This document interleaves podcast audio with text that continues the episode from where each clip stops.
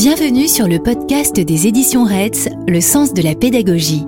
Un podcast pour les enseignants de maternelle et d'élémentaire, les formateurs, les passionnés de l'école et de la pédagogie. Une fois par mois, retrouvez une autrice ou un auteur pour un échange sur son engagement, sa démarche, ses gestes professionnels. Elle ou il répond de manière précise à des questions sur des sujets au cœur de sa pédagogie. Autant d'éléments pour vous accompagner dans votre quotidien vous interpeller sur vos pratiques. Nous vous souhaitons une bonne écoute. De 2018 à 2020 a été mené à l'école Abdelmalek Sayad de Nanterre, à l'initiative de Benoît Falaise et de Jérôme Truc, un projet novateur. Un atelier d'initiation aux sciences sociales a été instauré dans une classe de CE2-CM1. Il a s'agi pour ces élèves de découvrir le métier de sociologue, d'interroger des sociologues, de visiter un laboratoire de recherche. Puis les élèves se sont eux-mêmes prêtés au jeu de l'analyse sociologique en étudiant des thèmes qui les forçaient à réfléchir à leur quotidien et surtout à la société dans laquelle ils grandissent. C'est un projet qui fait événement. C'est la première fois que l'on introduit les sciences sociales à l'école élémentaire dans une telle ampleur. J'ai la chance d'être aujourd'hui en présence de Jérôme Truc, le sociologue qui a participé au projet avec ses élèves. Bonjour Jérôme. Bonjour. Jérôme, tu es chercheur au CNRS, tu es spécialiste de la sociologie des attentats. Tu as également enseigné les sciences économiques et sociales en lycée et tu as formé des étudiants aux épreuves du CAPES et de l'agrégation en SES. E Merci d'être avec nous. Et avec toi, j'accueille Léo Le Cardonnel, car c'est ensemble que vous avez écrit un livre qui paraît aux éditions RETS, Apprendre aux élèves à décrypter la société. Bonjour Léo. Bonjour. Merci d'être là, Léo. Tu es professeur des écoles, titulaire du CAFIPEMF. Tu es ancien formateur à l'INSPE de Paris, au département d'histoire-géographie et EMC. Tous les deux, vous avez publié avec Benoît Falaise un ouvrage donc qui s'appelle Apprendre aux élèves à décrypter la société et qui est destiné aux enseignants de cycle 3. Alors tout d'abord, j'aimerais savoir pourquoi c'est important d'apprendre aux élèves à décrypter la société. Peut-être que c'est aux professeurs des écoles de, répondre en premier sur cette question-là. Alors je dirais d'abord que nos élèves de cycle 3 et même avant vivent déjà en société, ils sont exposés à des règles sociales et ils y sont sensibles. Et comme pour tous les sujets, ils ont besoin d'être accompagnés dans cette entrée dans ce monde déjà vu, hein, comme pouvait dire Anna Arendt, ce monde qui les précède. Et finalement, le regard du sociologue doit pouvoir les aider à se décentrer face à ces règles, à mieux les comprendre. Et on parle souvent d'esprit critique à l'école. Il me semble que c'est euh, un moyen très efficient de, viser cet objectif euh, très louable. Et donc voilà, les accompagner dans ce rapport à la société qu'ils éprouvent tous les jours, dans laquelle ils vivent déjà et ils auront à vivre euh, ensuite. Oui, je suis d'accord euh, avec Léo. Je pense qu'on peut être juste ajouter ou compléter en, en disant que l'enjeu de l'école, euh, c'est à la fois de permettre à des euh, enfants de se construire comme individus et de trouver leur place dans la société avec d'autres personnes qui n'ont pas la même position qu'elles dans cette société-là, et donc d'apprendre aussi du coup à comprendre leur point de vue. Et en fait, c'est l'objet même de la science sociale, enfin de la sociologie. Elle a été créée pour ça, et donc c'est pour ça que il peut sembler euh, important, euh, si jeune en fait déjà de les initier à, certains outils, euh, savoirs, des acquis de cette discipline qui existe depuis la fin du 19e siècle maintenant, pour leur permettre donc précisément de à la fois devenir capable de comprendre le point de vue des autres, comprendre comment fonctionne le, monde dans lequel ils vivent, la société dans laquelle ils vivent, et ce faisant aussi en même temps arriver à se construire comme individu.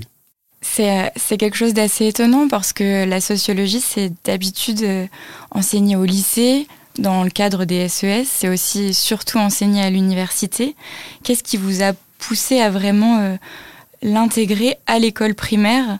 Pourquoi c'est une discipline qui devrait être intégrée à l'école primaire? Je crois qu'il faut voir que euh, c'est une idée, euh, enseigner la, sociologie sitôt, qui est presque consubstantielle de la création de la sociologie comme science. En fait, ça remonte à, c'est une idée qui remonte à celui qu'on considère comme étant le père fondateur de la sociologie en France, Émile Durkheim.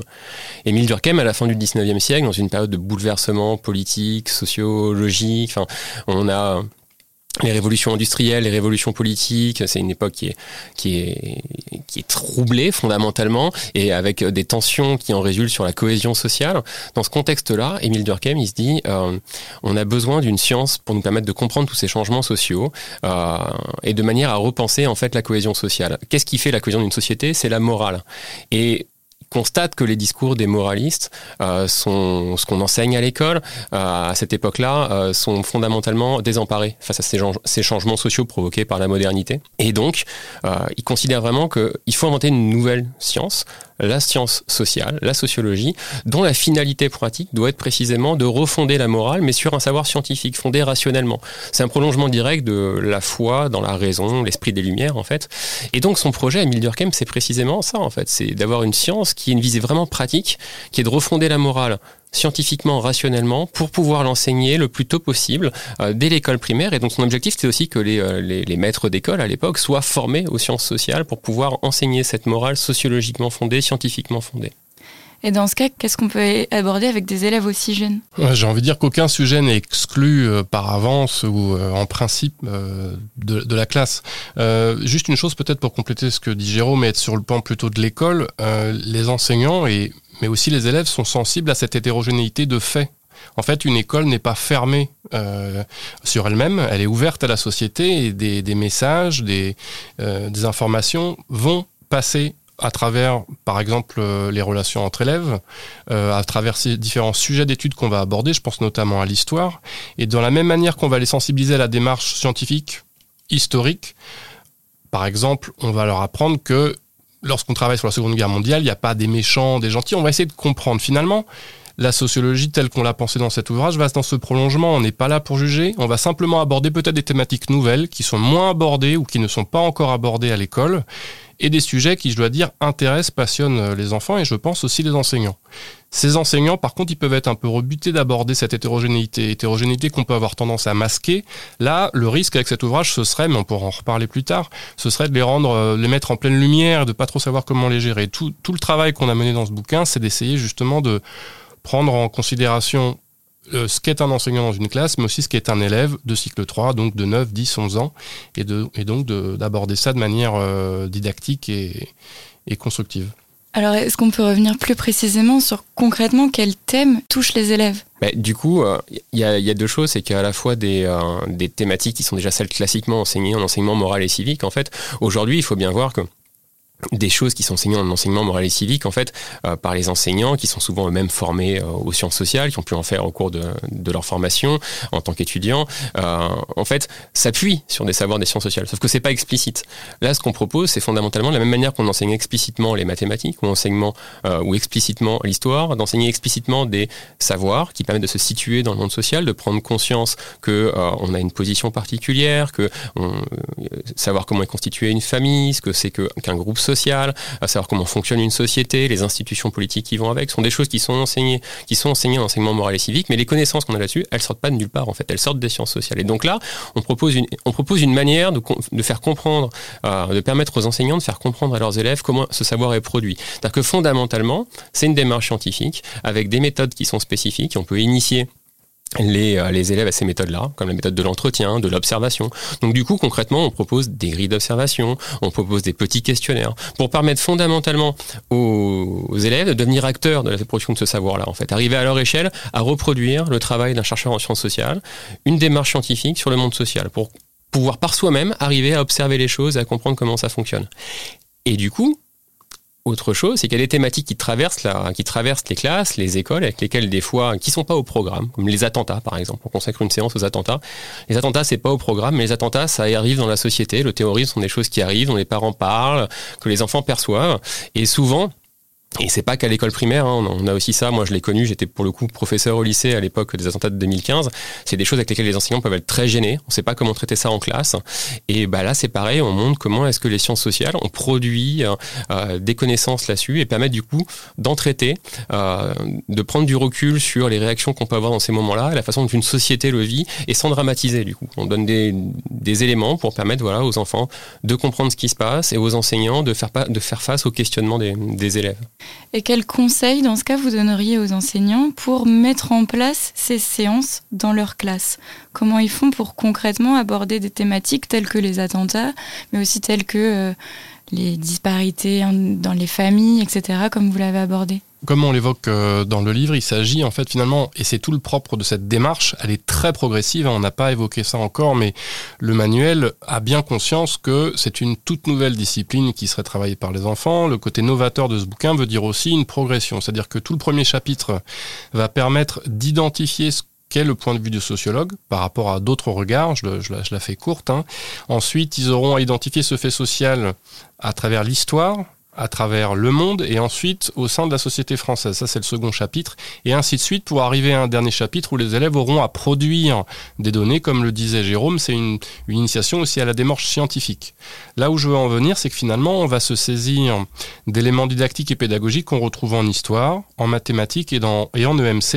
Et c'est simplement en termes de thématiques qu'on va être novateur. Finalement, quand on va prendre en main cet ouvrage avec les élèves, ils ne seront pas déroutés par les compétences travaillées, pour parler dans le jargon des, des enseignants, et seulement peut-être par les thématiques qui pourraient juste avoir effet de, de, créer une certaine curiosité, une certaine appétence euh, chez nos enfants et chez nos élèves. Voilà. Donc les, les thématiques, elles sont novatrices, et la méthode pour les mettre en place dans la classe, qu'est-ce que ça va être? Alors là, c'est assez classique. Hein, finalement, euh, euh, on va partir d'études de documents. On a voulu une certaine variété dans ces approches que je viens d'esquisser euh, rapidement. Des études de documents très guidées et à, chaque fois une alternance entre oral et écrit. On veut vraiment que les élèves soient en activité et donc étudie ces documents dans la perspective d'une problématique qui a été posée au début de la séance. Donc là, on retrouve vraiment des éléments connus, classiques des séances menées à l'école primaire et pour ainsi dire, même on termine sur une trace écrite qui aura été construite avec les enfants. C'est une euh, vraie volonté qu'on a eu là de, s'accrocher aux habitudes et aux pratiques des enseignants, euh, mais avec évidemment, évidemment ce côté novateur que, suppose une initiation aux sciences humaines.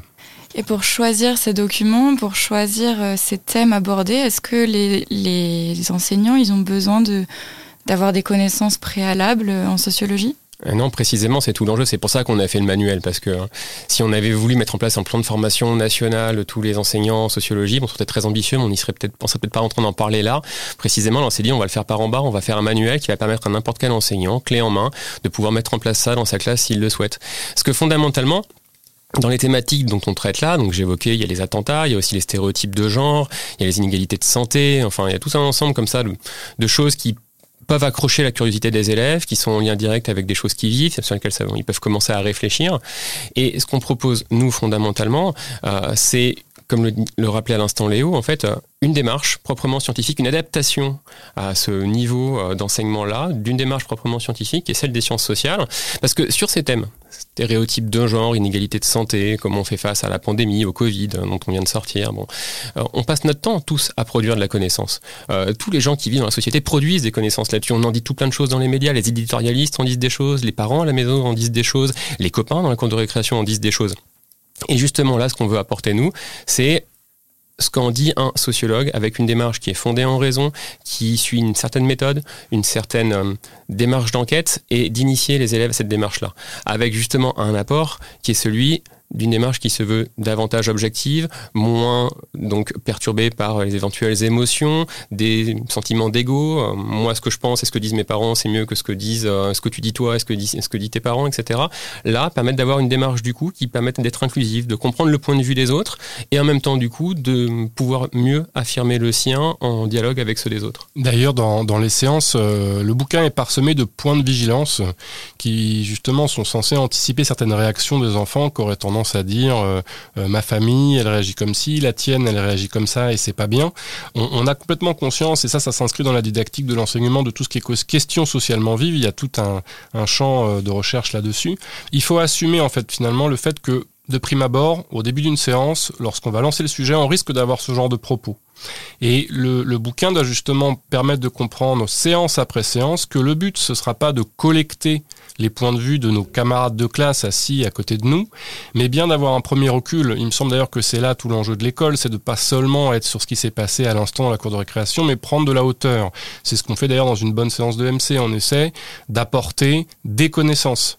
Et on n'est pas seulement dans un bain moral de ce qu'il faudrait que ce soit. Et donc, certes, les enfants vont avoir tendance à réagir de leur propre euh, point de vue, d'enfants d'un âge, euh, ils sont jeunes, et tout le bouquin va justement les amener à justement prendre de la hauteur. Si un élève cite sa grand-mère et ses pratiques estivales, on pourra tout à fait dire, voilà, on va revenir à l'état de notre société et donc finalement prendre un certain recul. Ça ne veut pas dire que cette parole n'est pas entendable, c'est simplement que c'est pas l'objet. Et donc les moqueries finalement encore moins. Mais tout ça est détaillé dans, le livre, pour chaque séance justement, pour chaque thématique abordée. Et ça, c'est pas trop compliqué pour des enfants de 8-10 ans d'adopter cette distanciation?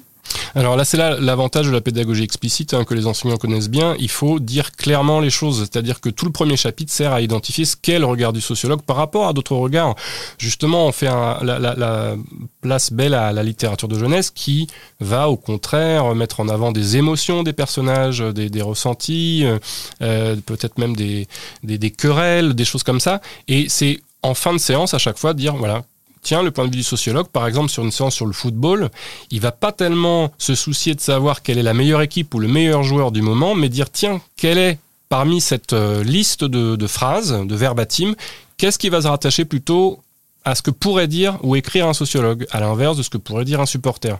C'est vraiment très progressif finalement. Et des documents sociologiques comme vous les avez abordés, c'est pas trop compliqué pour les élèves euh, à lire. Ça, franchement, euh, la, question justement de, euh, est-ce que les élèves, alors moi c'était une classe dans le cadre de cet atelier d'initiation aux sciences sociales à l'école Abdelmalek Sayad que tu évoquais en, en, préambule, Marie-Lou, c'était des classes, une classe de CE2, CM1, donc même avec des élèves plus jeunes que ceux auxquels s'adresse le manuel. Et, et, pour le coup, alors c'est l'enseignante avec qui je faisais ça, qui m'accueillait dans sa classe, Audrey, m'avait dit, bah vas-y, essaye, tu verras bien j'étais arrivé avec un petit extrait d'un ouvrage. Dans toute ma bibliothèque de sciences sociales, j'avais choisi un livre en particulier. Je me dis, il est bien écrit, il est accessible, c'est assez simple. Donc, Voyage de classe de Nicolas Jounin. Puis j'avais choisi un extrait au début en me disant, bon, là, ça devrait aller, quelques lignes. Bon, j'avais coupé au maximum. Et là, bon, j'ai enseigné moi les SES à partir de la seconde. Euh, mes souvenirs de ce qui précède étaient un peu lointains, et donc là, bah, j'ai vu effectivement qu'en soumettant ce texte que je pensais très court et très simple, en fait, on passait de la, quasiment l'heure qui auquel était consacré l'atelier à simplement le lire en fait euh, et à expliquer les mots, etc. Et que pour ensuite essayer d'en tirer quelque chose, bah, ça serait rendez-vous la semaine suivante. Bon. Donc c'est là où fondamentalement le travail avec Léo et avec Benoît pour constituer ce manuel a été euh, pour moi indispensable. J'aurais jamais pu faire ça tout seul parce que par exemple, on s'est rendu compte que tous les extraits que j'ai tirés de, de d'ouvrages qui présentent les résultats d'enquêtes sociologiques récentes sur certains des thèmes donc euh, qu'on aborde, qu'on traite dans le manuel. En fait, ils impliquaient d'être d'être réécrits, d'être adaptés euh, à, destination des élèves auxquels le manuel est destiné. Oui, il y a eu un très long travail de réécriture. On a sous-pesé chaque mot pour ne pas évider toute la substance. Hein. Et il y a même un glossaire qui permet aux élèves de se référer à certains termes qui nous, paraissaient incontournables. Donc voilà, un fort travail de réécriture. Euh, un document peut être signé d'après telle, telle référence. Voilà, on a eu ce, souci-là en tout cas. Et il y a une question importante qui me vient, c'est que euh, les enseignants, malgré tout, ils ont souvent, ils nous manifestent le fait qu'ils manquent beaucoup de temps dans leur classe et qu'ils aimeraient bien mener des projets transversaux, etc. Euh, mais c'est c'est pas toujours euh, si simple. Alors comment faire pour amener ces projets-là, pour les inscrire en fait dans la programmation? Alors effectivement, c'est vraiment un ouvrage qu'il faut percevoir comme une, euh, une, pédagogie de projet, à savoir une façon de réinvestir euh, des, des, compétences, des notions qui ont été travaillées. J'évoquais les mathématiques, euh, par exemple. Je pense au pourcentage. Il me semble qu'il n'y a pas plus belle manière, enfin c'est peut-être un peu présomptueux, mais il y en a peut-être certainement d'autres, mais c'est une très belle manière d'aborder les pourcentages ou la question de la notion de moyenne dès lors qu'on va travailler sur un cas concret sociologique. Donc non, pas une perte de temps, d'autant qu'on dit souvent que à travers l'histoire, par exemple, quand on travaille un document d'histoire, on travaille la lecture, ça les enseignants le savent, euh, le savent très bien. Donc voilà, c'est vraiment, euh, si un enseignant se sent motivé par ces questions, il pourrait être certain d'y retrouver euh, de nombreux éléments des programmes de cycle 3. On a eu vraiment cette volonté d'inscrire au maximum chacune des séances dans les programmes officiels. En fait, c'est des séances qui sont qui abordent des thématiques sociologiques, mais qui mobilisent les compétences. À la fois au niveau de la structure que j'évoquais tout à l'heure, qui est très classique, et à la fois au niveau des références au programme, on retrouve vraiment euh, l'esprit de l'école euh, et du cycle 3. Et les enfants, comment ils réagissent à, à ce genre de projet? Qu'est-ce qui est arrivé dans vos classes concrètement? Bah moi, en tout cas, dans le cadre de l'atelier d'initiation, donc euh, j'ai animé à l'école Abdelmalek Sayed. D'ailleurs, il faut le signaler au passage, l'école Abdelmalek Sayed. Pourquoi est-ce qu'on l'a fait là-bas? Entre autres choses, parce que bah, c'est une école qui porte le nom d'un sociologue. Il n'y en a pas tant que ça en fait en France qui porte le nom d'un sociologue issu de l'immigration en plus, qui était chercheur au CNRS comme je le suis aujourd'hui. Et euh, instituteur. Et instituteur aussi, qui avait été instituteur effectivement au début hein, de sa carrière en, en, Algérie. Donc bon, voilà, tout était réuni. C'est pour ça que Benoît Falaise donc, nous a proposé de m'a proposé de faire ça et puis que ça a débouché sur ce projet de manuel. Euh, ce qui est assez, bon, moi, ce qui m'a vraiment frappé, hein, parce que là encore, comme je le disais, euh, j'ai pas, j'avais pas l'expérience de l'enseignement à ce niveau-là et mes propres souvenirs étaient un peu lointains. Ce qui m'a vraiment frappé, c'est la, grande curiosité des élèves à cet âge-là, en fait, qui fait que du coup, euh, les leur proposer de réfléchir sur le monde qui les entoure, euh, tout de suite ils accrochent, en fait. Euh, autant j'ai pu connaître des fois des élèves de lycée un peu blasés de tout, euh, autant il n'y avait pas du tout ça, en fait. Et donc là, partir de leur parler de choses qui sont autour d'eux, avec lesquels ils vivent. Par exemple, euh, donc euh, j'évoquais, euh, on a travaillé sur un, texte de Nicolas Jounin, Voyage de classe, où Nicolas, enfin, où en fait des étudiants de Nicolas Jounin, qui était maître de conférence à, Paris 8, des étudiants en fait qui donc sont étudiants à Paris 8, au nord de Paris, dans le 93, à Saint-Denis, en fait viennent faire une enquête ethnographique par observation dans les beaux quartiers de Paris. Ils prennent la ligne 13 du métro et ils arrivent là, dans le quartier des Champs-Élysées, l'avenue Montaigne, et, et donc simplement l'extrait que j'ai fait lire aux élèves avec lesquels je travaillais, c'est une description, les, les, étudiants qui rapportent ce qu'ils voient en fait. Et donc euh, du coup, euh, ça permettait à partir de là ensuite de faire travailler les élèves sur bah, leur propre quartier en fait. Qu'est-ce qu'il y a à l'échelle de Nanterre, de là où ils vivent? Est-ce qu'il y a une différence entre le quartier de leur école et le quartier où ils habitent par exemple? Et les uns et les autres n'habitant pas dans les mêmes quartiers. Et de commencer à partir de ça à travailler sur euh, bah, l'inscription dans l'espace des inégalités sociales. Voilà, y peut avoir des quartiers très proches mais qui sont différents, des gens qui habitent en pavillon, en immeuble, etc. Bon. Et ça, ça les a tout de suite, euh, voilà, euh, vraiment passionnés en fait, de voir comment on pouvait se mettre à observer dans la rue les choses différemment, avec une petite grille, des choses à cocher. Est-ce qu'il y a des arbres, est-ce qu'il n'y a pas d'arbres, est-ce qu'il y a des voitures, comment est-ce qu'elles sont? Et donc voilà, pareil, euh, une séance sur les prénoms par exemple, parce que moi c'est un truc qui m'avait beaucoup marqué quand j'étais moi-même étudiant, la sociologie des prénoms. Euh, qu'est-ce qui fait que euh, les grands-mères s'appellent rarement euh, Léa ou, ou les grands-pères Théo et qu'inversement on a peu de camarades dans la classe qui vont s'appeler Martine ou Philippe et ben ça correspond à des lois sociologiques. Et là aussi du coup leur faire prendre conscience de ça et de leur mettre des graphiques sous les yeux et les, apprendre à lire ensemble. Et donc là aussi du coup on, ben effectivement comme le rappelait Léo avec eux on, leur apprend à lire une moyenne des statistiques un diagramme en bâton des pourcentages etc ben, tout de suite ça a beaucoup fait discuter et ils en demandaient en fait donc en fait, les élèves étudient à la fois des documents tels que euh, des graphiques, euh, des, des documents de l'INSEE en fait, et en même temps, ils font leurs propres enquêtes sur le terrain en décrivant ce qu'ils voient, etc. Exactement, c'est le principe même du manuel en fait, c'est que on commence par, comme le rappelait Léo, on commence par expliquer aux élèves euh, ce que c'est qu'un chercheur en sciences sociales, un sociologue tout simplement, parce que ça va pas de soi. Donc en quoi, en quoi consiste son métier, en quoi il produit une connaissance sur le monde social qui est pas la même que celle d'un policier ou d'un écrivain ou d'un journaliste. Et ensuite, D'abord, une fois qu'on leur a fait comprendre ça, on les confronte à des, euh, documents qui sont déjà produits, euh, qui sont adaptés d'enquêtes produites par d'autres sociologues. Euh, et parce qu'il faut toujours, quelle que soit la thématique, travailler à partir de données concrètes. On ne parle pas de manière abstraite. On parle à partir de choses concrètes qui ont été observées, qui ont été, qui ont été dénombrées, qui ont été recensées. Des documents, donc, de la matière concrète. Et puis ensuite, on leur explique comment ces données sont produites, comment ces choses-là sont sont construites et on les met en, capacité, en position de les produire eux-mêmes du coup, à l'échelle de leur classe, de leur école, de leur quartier. On propose deux euh, mini-enquêtes euh, dans le cadre du manuel pour permettre aussi aux élèves de s'initier au pourcentage à la production des graphiques, mais de données qu'ils ont produit eux-mêmes, ce qui est quand même pas mal. Oui, parce que finalement les deux dernières enquêtes, enfin les deux enquêtes euh, réellement menées de A à Z par les enfants, sont basées sur deux questions. Comment les parents choisissent-ils le prénom de leur enfant? Moi, cette question, quand elle m'a été proposée par Jérôme, me semblait tout à fait passionnante. Pour moi, c'est une des meilleures façons de comprendre ce qu'est la sociologie, puisque un prénom, par essence, ou en tout cas en apparence, c'est vraiment le choix de l'amour de ses parents, euh, quelque chose de très privé. Juste, euh, je voudrais revenir sur, vous évoquiez quelles, étaient les, quelles pouvaient être les réactions euh, des enfants. Il me semble que dès l'énonciation de la problématique, j'en lis une que j'ai sous les yeux, mais par exemple, qui se rend à des concerts de musique classique ou sommes-nous tous égaux face aux maladies? Enfin, il y a toute une liste là-dessus.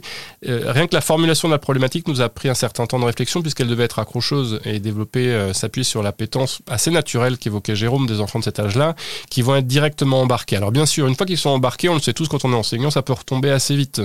Donc c'est là où il y a toute une réflexion sur les documents et sur la progressivité de la séance elle-même. C'est-à-dire faut qu'il y ait des repères à la fois pour l'enseignant qui mène la séance et pour les enfants. Il y a des vraies habitudes de travail qui se construisent avec la progressivité qu'on énonçait tout à l'heure. C'est ça, c'est-à-dire qu'en fait, on n'aurait pas pu les mettre directement, et c'était pas l'idée, euh, en position de, produire, de faire eux-mêmes une enquête, en fait. Et d'ailleurs, dans le cadre de l'atelier, une fois encore, à l'école des Maleks de Nanterre, c'est un peu ce que j'avais essayé de faire au départ. Enfin, et, et, ça marchait pas, en fait. Il fallait d'abord leur avoir expliqué euh, ce que c'est qu'un chercheur en sciences sociales, euh, ce que produit un, chercheur. Donc là, leur montrer les livres, en fait, leur dire, voilà, ça, on fait ça au bout du compte, on fait des articles, mais on fait aussi des livres, ça a fini par être des choses comme ça. Et à partir de là, en fait, en les accompagnant dans cette démarche, on pouvait en venir ensuite à produire une enquête à, l'échelle de l'école. Parce qu'au départ, euh, quand Benoît m'a sollicité pour, euh, pour m'impliquer dans cet atelier, en fait, euh, Audrey, l'enseignante avec qui j'ai travaillé, comme je le disais, avait déjà commencé à essayer de faire un peu une sorte de mini-enquête avec eux, et elle n'arrivait pas à s'en sortir, en fait, parce que bah, il lui manquait la méthode, il lui manquait ce manuel que voilà qu'on a produit depuis. Et alors, qu'est-ce que quelle est la visée de tout ça? Est-ce que qu'est-ce qu'on veut voir chez les élèves au bout de, toutes ces, de toutes ces séances de sociologie? Ah, c'est ce que je disais en introduction. Finalement, s'ils arrivent à percevoir que cette société qui les accueille hein, à leur naissance et lorsqu'ils grandissent, euh, voilà, est régie par certaines règles et qui sont capables un un minimum de développer leur, euh, leur libre arbitre, leur réflexion, leur esprit critique, ça me semble tout à fait euh, passionnant. Et quelque chose qu'on a voulu valoriser notamment, euh, c'était un des propos de Benoît Lafalaise, c'est vraiment de développer aussi tout simplement l'aspect culturel des choses. Ils vont se frotter à des documents historiques passionnants, à des gravures, à une pluralité de, d'entrées sur le monde qui, qui sont tout à fait, qui sont un enjeu tout à fait déterminant pour l'école. Voilà, donc moi j'espère qu'il sera bien reçu par, par, nos, par nos élèves et par, par nos collègues parce qu'il faut voir aussi en plus qu'on vit dans des sociétés de plus en plus complexes en fait et que certains des élèves dont on parle là ils iront pas jusqu'au lycée général en fait tout simplement. Et s'ils vont au lycée général ils ne poseront pas forcément l'option SES e en fait. Et moi à mon sens en tant que sociologue euh, apprendre à enseigner la sociologie dans le cadre des SES e de manière optionnelle à des élèves de seconde euh, c'est beaucoup c'est déjà beaucoup trop tard en fait. Euh, là l'objet aussi de l'école c'est de former des, des citoyens et des individus qui soient même de mener leur vie euh, où, que, où que ce soit et tel qu'ils le souhaitent dans les sociétés dans lesquelles on vit aujourd'hui. Et ce que j'évoquais tout à l'heure, à savoir qu'on vit des changements sociaux qui rendent les sociétés de plus en plus complexes, euh, ça s'est pas simplifié en fait depuis l'époque de Durkheim. Euh, et donc euh, les phénomènes de, de, mondialisation, de différenciation sociale, d'inégalité, de discrimination, etc. C'est des choses que de toute manière ils vont être amenés à vivre en fait, auxquelles ils seront confrontés en tant qu'individus, en tant que citoyens. Là, du coup, fondamentalement, ce qu'on essaie de proposer avec ce manuel, c'est des petites graines qu'on plante, hein, euh, mais c'est précisément de leur donner, euh, les initier à une fois encore une démarche, des outils, des méthodes qui leur permettent d'essayer de comprendre ça, voilà, de se repérer eux-mêmes et de faire aussi euh, la part des choses entre tout plein de discours dont on est abreuvé encore une fois au quotidien, dans les médias, autour de nous, face à ces difficultés, à cette complexité de la société, à ces épreuves auxquelles on est confronté quand on grandit dans une vie, et là de leur permettre donc eux-mêmes, euh, non pas simplement donc euh, de prendre du recul et, et, de comprendre le point de vue des autres pour comprendre le point de vue des autres, bon voilà, mais aussi pour précisément être pouvoir faire face à tout ça, en fait, pouvoir se dépêter de cette complexité et faire leur chemin. Euh, voilà, c'est pas leur enseigner la sociologie pour le plaisir de leur enseigner la sociologie, c'est pour faire d'eux autant que possible des individus et des citoyens qui euh, puissent faire leur chemin.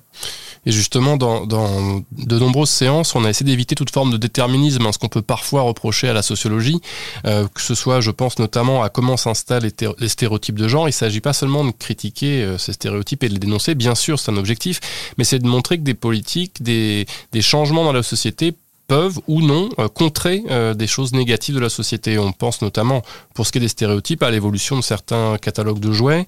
Euh, pour ce qui est de l'accès à la musique classique, on, finit toujours la séance à chaque fois sur une ouverture et donc pour la musique classique, des expérimentations pédagogiques menées dans certains quartiers qui permettent à certains élèves défavorisés d'aborder et de connaître, d'embrasser complètement cette culture. Donc voilà, on a eu ce souci-là aussi. Donc voilà, créer des, en tout cas façonner petit à petit des citoyens indépendants euh, dès le plus jeune âge. Contribuer un petit peu en tout cas. Le plus libre possible. D'accord. Merci Léo, merci Jérôme. Merci Marilou. Merci. Je pense que nos auditrices et nos auditeurs seront convaincus de l'importance d'initier les, les enfants dès le plus jeune âge aux problématiques euh, des sciences sociales. En tout cas, chez RETS, votre livre Apprendre aux élèves à décrypter la société nous a beaucoup plu, dans la mesure où les activités scolaires proposées pour la classe étaient à la fois euh, novatrices, originales, transversales, stimulantes, mais aussi parce que son cadre scolaire avec les études de documents, les traces écrites, etc., tout comme on en a parlé, le rend accessible à toutes les enseignantes et tous les enseignants. Merci. Merci à vous. Merci. Nous vous remercions d'avoir écouté notre podcast Le sens de la pédagogie. Si vous avez aimé, n'hésitez pas à en parler autour de vous, à le noter et à mettre des commentaires. Retrouvez tous les épisodes sur le site des éditions Retz, Apple Podcast, Deezer, Spotify ou Podcast Addict. À bientôt!